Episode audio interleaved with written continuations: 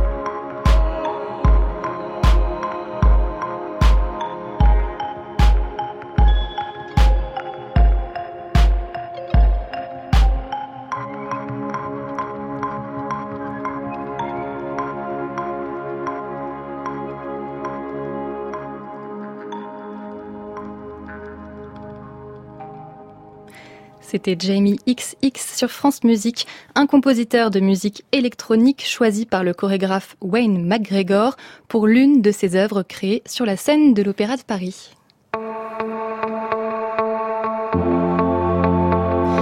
Car aujourd'hui on ne danse plus seulement sur des rythmes de valse ou sur une mesure à 8 ans. Aujourd'hui, on fait aussi des entrechats et des pas de bourrée sur des gros sons de basse ou de musique enregistrée. Aujourd'hui, on ne danse plus seulement face au spectateur en cachant sa peine et ses efforts. Désormais, les danseurs peuvent parfois s'autoriser à montrer leurs difficultés, leur pudeur, leur humour ou leur timidité même.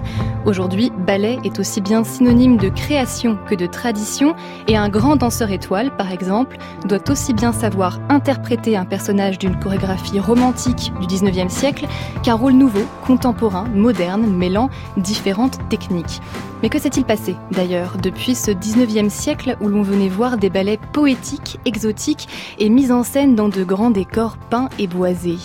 Eh bien, ce sont quelques grands noms de la danse qui se sont employés et qui s'emploient aujourd'hui encore à déconstruire toutes les traditions, tous les codes et toutes les esthétiques associées au ballet classique, Terminé le simple divertissement pour les bourgeois bien gavés, comme le disait la danseuse Isadora Duncan, la danse devient un terrain d'expression, d'épanouissement personnel, de spiritualité pour certains ou de simple hasard pour d'autres, de recherche anatomique, scientifique, d'expression des pulsions ou du désir, de rencontre ou de désunion avec la musique.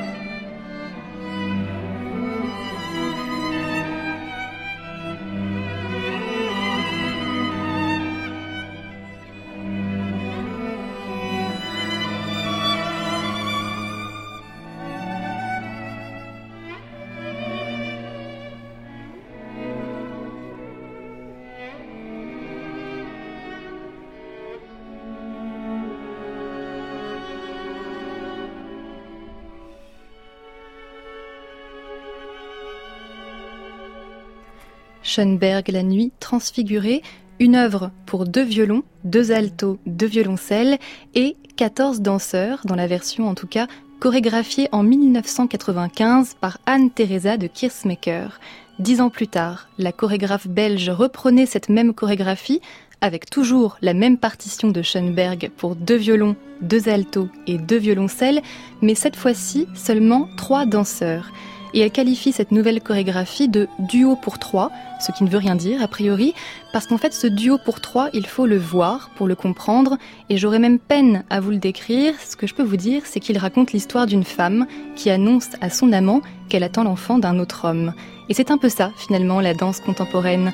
Pas un trio amoureux, quoique, mais quelque chose qu'on peine à définir, à décrire, parce que cette danse n'existe pas de manière théorique, littéraire ou picturale, ou dans n'importe quelle autre forme artistique.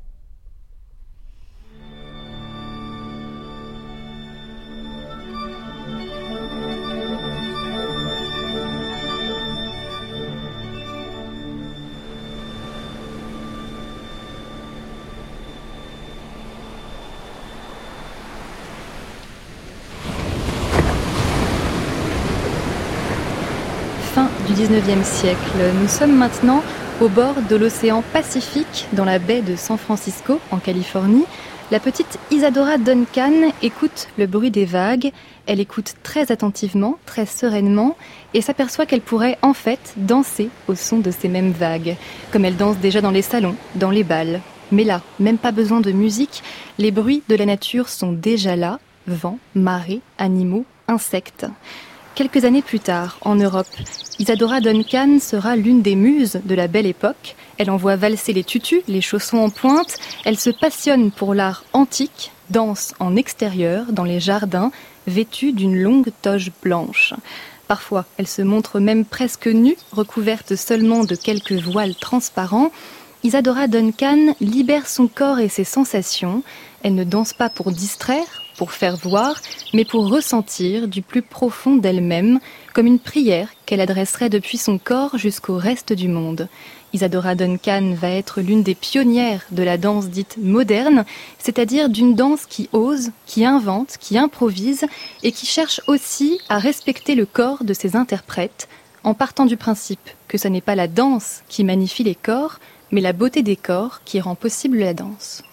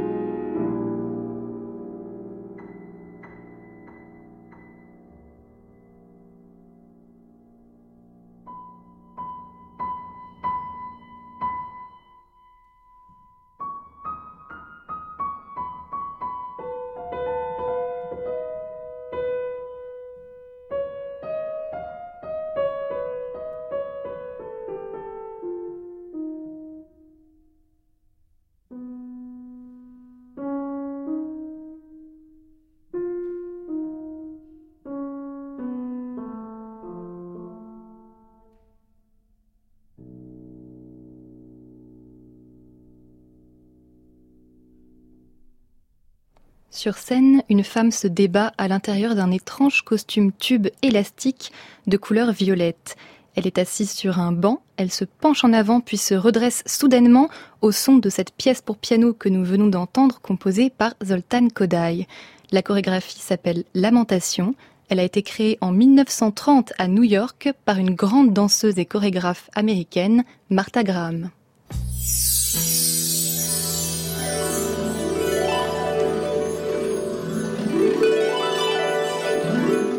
Martha Graham est née en 1894 et morte en 1991, soit près d'un siècle plus tard. Elle a donc traversé la quasi-totalité du XXe siècle, ses crises, ses guerres, ses avancées, ses combats, mais jamais le monde extérieur ne semble avoir perturbé sa vision de la danse et de l'art en général car pour Martha Graham, la danse est une affaire individuelle, personnelle. Elle doit partir du fond des entrailles ou du plancher pelvien, plus précisément en ce qui la concerne, et rejaillir jusqu'au bout des doigts de chaque orteil. Sur scène, Martha Graham paraît immense, géante, alors qu'en réalité elle ne mesure qu'un mètre soixante, mais ce sont ses longues robes et ses mouvements amples qui créent cette illusion d'optique qui la font apparaître telle une déesse antique, une magicienne au début du XXe siècle, pendant qu'à Paris, Joséphine Baker danse seins nus, ceinture de banane autour des hanches, Martha Graham, elle, revisite la féminité et la mise en mouvement du corps féminin. D'ailleurs, elle rit à gorge déployée lorsqu'on qualifie sa danse de sexuelle et elle répond qu'elle est fière de représenter sur scène ce que la plupart des gens dissimulent au plus profond de leur pensée. France Musique, c'est l'été Vous écoutez Une heure pour danser et nous dansons à présent à la manière de Martha Graham, figure incontournable de la danse contemporaine américaine. On la surnomme la grande prêtresse de la danse et sa prière, même si elle lui vient de l'intérieur, de ses pulsions et de ses désirs, Martha Graham la tourne aussi résolument vers le monde extérieur et notamment vers son environnement direct, les États-Unis. Aux danseurs de sa compagnie et de son école, elle dit notamment Connaissez votre pays, sa diversité, son histoire. En 1944, Martha Graham met ainsi en scène l'histoire des pionniers américains dans un ballet intitulé Appalachian Spring sur une musique originale de son compatriote Aaron Copland.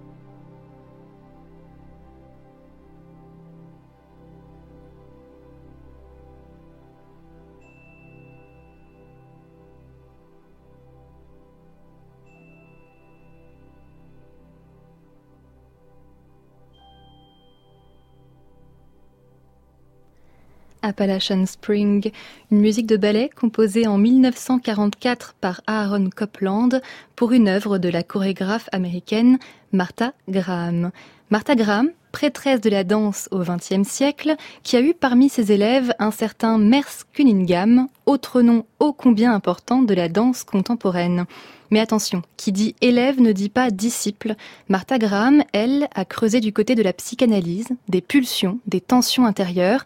Merce Cunningham, lui, s'intéresse plutôt au hasard, aux nouvelles technologies et aux algorithmes. Et si vous voulez mesurer la révolution qu'a pu représenter l'art de Merce Cunningham, il faut penser au basculement qu'ont entraîné les premiers ordinateurs, l'intelligence artificielle, l'ère du numérique. Merce Cunningham, c'est la redéfinition totale de l'art chorégraphique. Avec lui, il n'y a plus d'histoire dans les ballets, il n'y a plus de direction vers le public, plus de solistes et même plus non plus de synchronisation des mouvements avec la musique. Par contre, il y a des gestes et des enchaînements programmés de manière aléatoire, il y a des costumes unisexes et une même lumière permanente, immuable. Les danseurs de Cunningham répètent toujours en silence jusqu'au soir de la générale où ils découvrent enfin les sons qui accompagneront leur performance. Ce que vous entendez là en ce moment, par exemple, c'est Burst, une musique électronique qui a servi de fond sonore pour le ballet Sound Dance, créé en 1975 par Merce Cunningham. Sound Dance, c'est un chaos organisé, très organisé même, avec des personnages en collant blanc et en haut jaune moutarde qui sautent et se portent les uns les autres jusqu'à se faire aspirer par le fond de la scène. Ça dure 17 minutes, le décor et le fond sonore restent les mêmes, on est là en plein processus de recherche, de création dite contemporaine.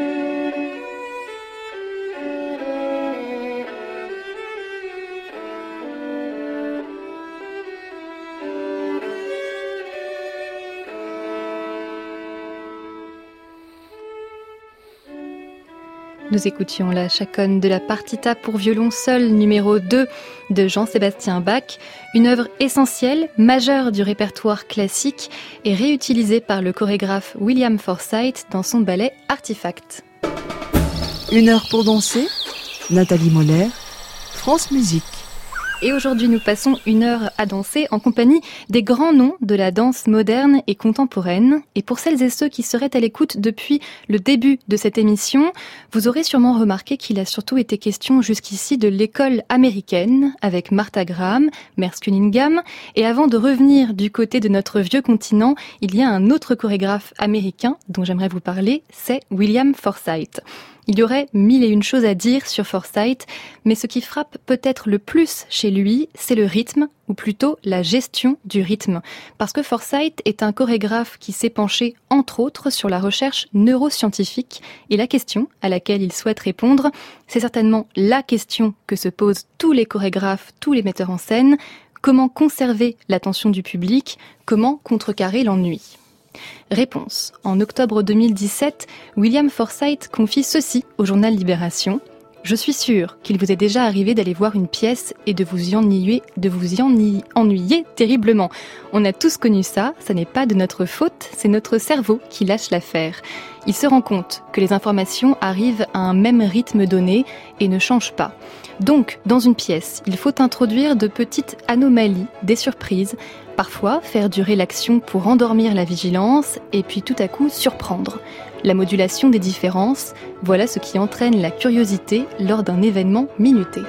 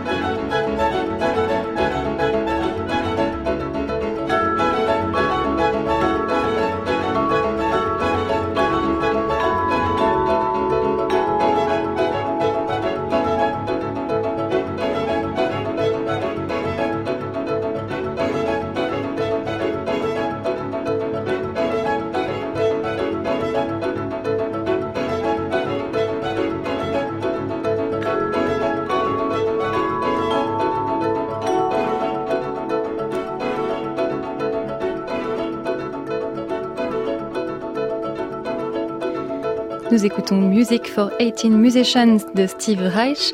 En voilà une de musique répétitive dans laquelle sont introduites de petites anomalies, de petites variations pour nous maintenir attentifs. Et celle qui a beaucoup utilisé la musique minimaliste de Steve Reich, c'est Anne-Theresa de Kirsmaker.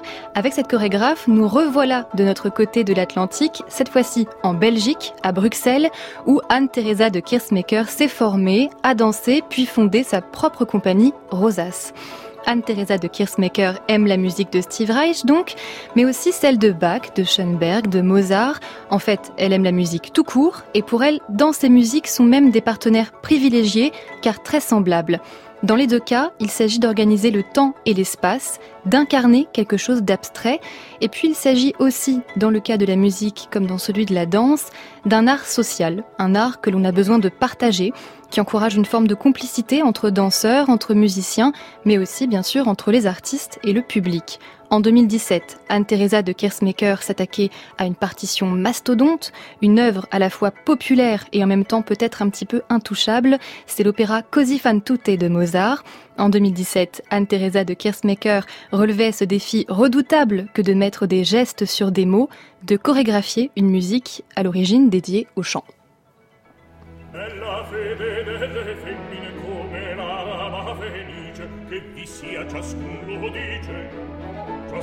lo dice. Dove sia? Dove sia? Nessun lo sa. La felice la felice fiordici bella la felice donna bella.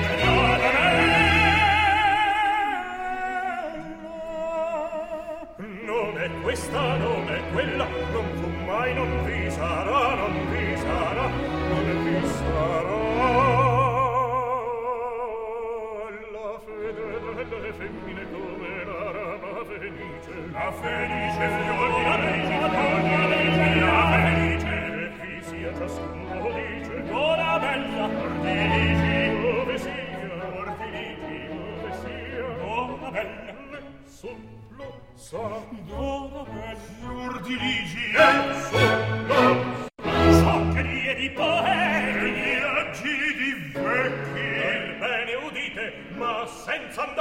collera qual prova avete voi che ogni or costanti vi sia nelle vostre amanti chi vi fessi sicurtà che invariabili sono i lor cori?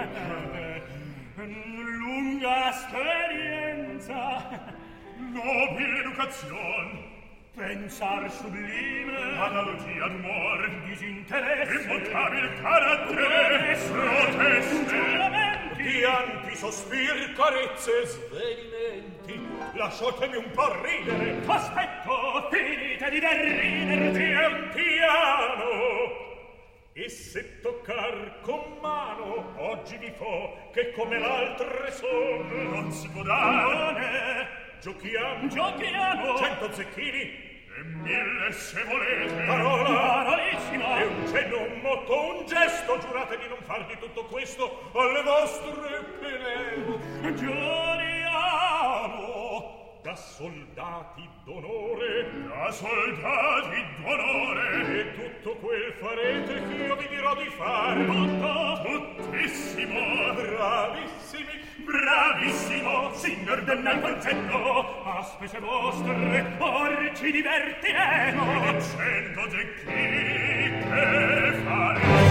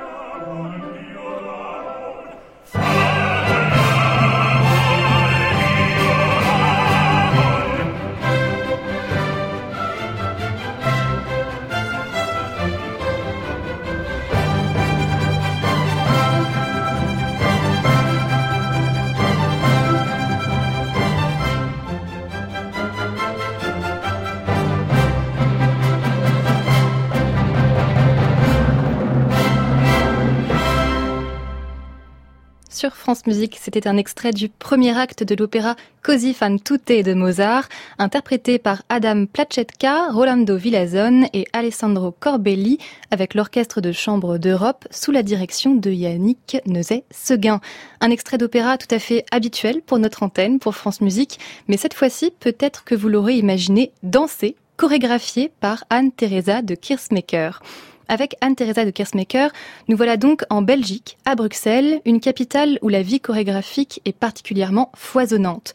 Maurice Béjart y a officié pendant les années 60 et 70. Anne-Theresa de Kersmaker a d'ailleurs fait partie des élèves de son école, l'école Moudra.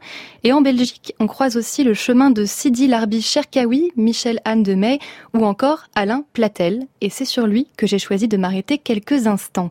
Alain Platel est un artiste multiple, formé aussi bien aux arts du cirque, au théâtre, au mime, à la musique qu'à la médecine, car avant d'être metteur en scène et chorégraphe, Alain Platel a été psychopédagogue auprès d'enfants en difficulté et handicapés. Il a travaillé en hôpital psychiatrique avant de revenir aux arts de la scène. Et par le biais de la danse et du théâtre, il va essayer de trouver un langage pour exprimer ce qui est trop douloureux à dire avec des mots, ce qui est trop enfoui car sur scène, les danseurs, les comédiens peuvent tout faire, adopter les comportements les plus déviants, les plus perturbants. Dans Gardenia, par exemple, un spectacle qu'il a créé en 2010, ce sont neuf personnages qui, sur scène, testent les frontières entre féminin et masculin, entre humour et gravité. Et à propos de ces personnages, Alain Platel écrit Ce qui les lie, ce sont les profondes égratignures marquant leur âme, ce qui les pousse, c'est l'inimaginable volonté de survivre. Dicen que por las noches no más se le iba en puro llorar.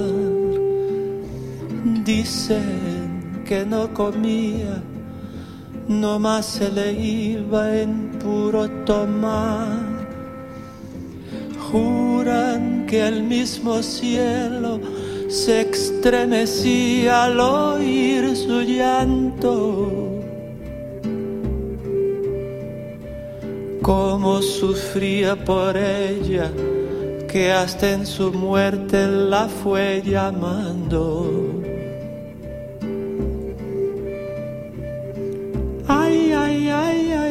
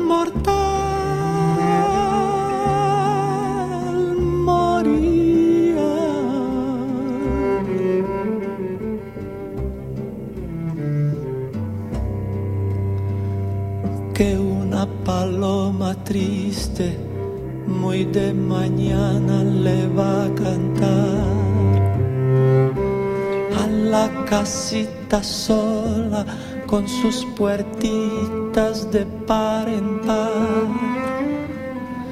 Juran que esa paloma no es otra cosa más que su alma.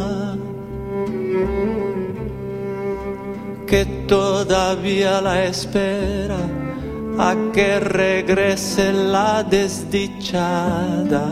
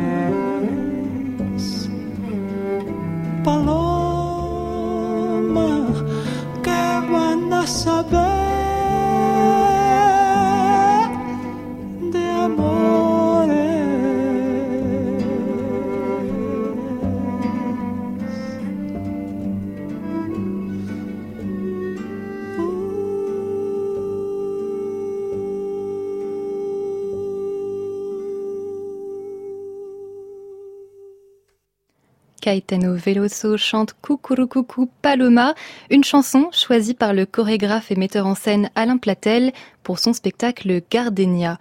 Alain Platel qui explore les personnalités à travers la danse et dans sa compagnie, il n'y a aucune homogénéité. Au contraire, il y a des personnalités, parfois timides, parfois extraverties. Et le travail d'Alain Platel pourrait se comparer à celui de la chorégraphe allemande Pina Bausch, puisque dans ses spectacles, dans sa danse-théâtre, Pina Bausch crée des rôles sur mesure pour ses danseurs. Elle va même jusqu'à sonder l'intimité, l'histoire et le passé de ses interprètes pour en tirer le maximum d'émotions et plusieurs facettes. Pina crée des œuvres parfois longues, contemplatives, souvent sombres aussi, en tout cas dans ses premières années, comme en 1978 lorsqu'elle crée son œuvre phare, Café Muller. Café Muller, c'est une longue expression des peines humaines, chorégraphiée sur quelques plaintes baroques composées par Henri Et en 1800, 1978, pendant que Pina Bausch montre la souffrance sur scène, l'angoisse, pendant qu'elle propose des œuvres à rallonge, en 1978, ce qui secoue et fait danser les foules, c'est plutôt le disco, la funk, la pop. En 1978, la France danse sur du Claude François et le monde entier s'agite sur les plus grands tubes des Bee Gees, pendant que d'autres vont au cinéma pour admirer le déhanché de John Travolta.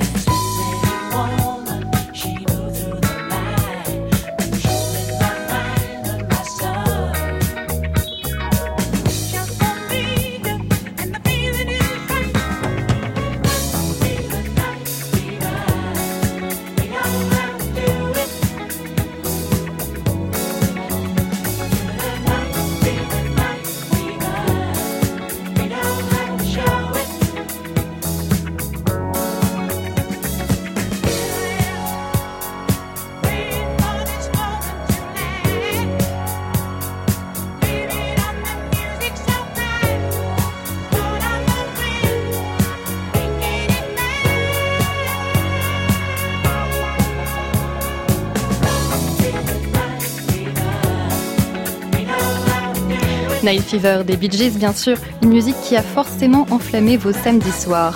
Dans cette émission, nous faisons la part belle à la danse moderne, contemporaine, au ballet des 20e et 21e siècles, sauf que cette même époque est aussi celle de l'industrie du divertissement, de la pop culture, et pendant que les chorégraphes s'interrogent sur les ouvertures de bras, les positions de pieds, l'utilisation ou non des pointes et du costume, la danse, elle, envahit les écrans de cinéma, les stades ou encore les théâtres de Broadway.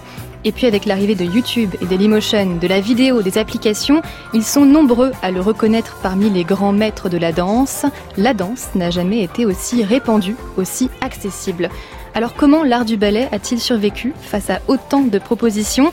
Peut-être en conservant d'abord une forme de tradition, de rigueur. Il y a des ballets qui ne meurent jamais, qui suscitent toujours autant de rêves et d'admiration. Et peut-être qu'aussi l'univers du ballet a su prendre des risques, que ce soit en maintenant en vie justement des œuvres vieilles de plusieurs siècles, chorégraphiées dans de tout autres contextes culturels, mais aussi en osant déplaire, en prenant le risque de sortir des canons esthétiques.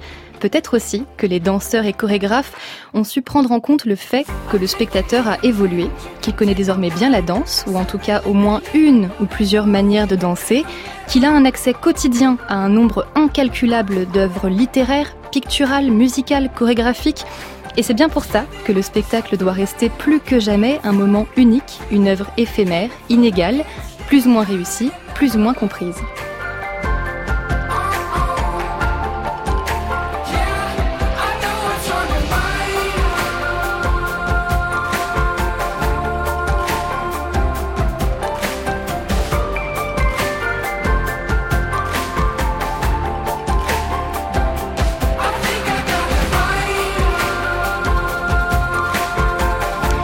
C'est la fin de cette émission consacrée à la danse moderne et contemporaine. J'espère que vous aurez eu autant de plaisir à l'écouter que moi à la préparer. Françoise Cordet était aujourd'hui à la réalisation, Alexandre Billard à la technique et Emmanuel Rose à la cabine. La semaine prochaine, nous entamons une nouvelle phase dans notre série estivale Une heure pour danser puisque ce ne sont plus au rythme de grands épisodes de l'histoire de la danse que nous allons évoluer, mais avec des chorégraphes. Nous danserons avec Maurice Béjart, Pina Bausch, Jérôme Robbins, et la semaine prochaine, nous avons rendez-vous avec le seigneur de la danse, Rudolf Nureyev.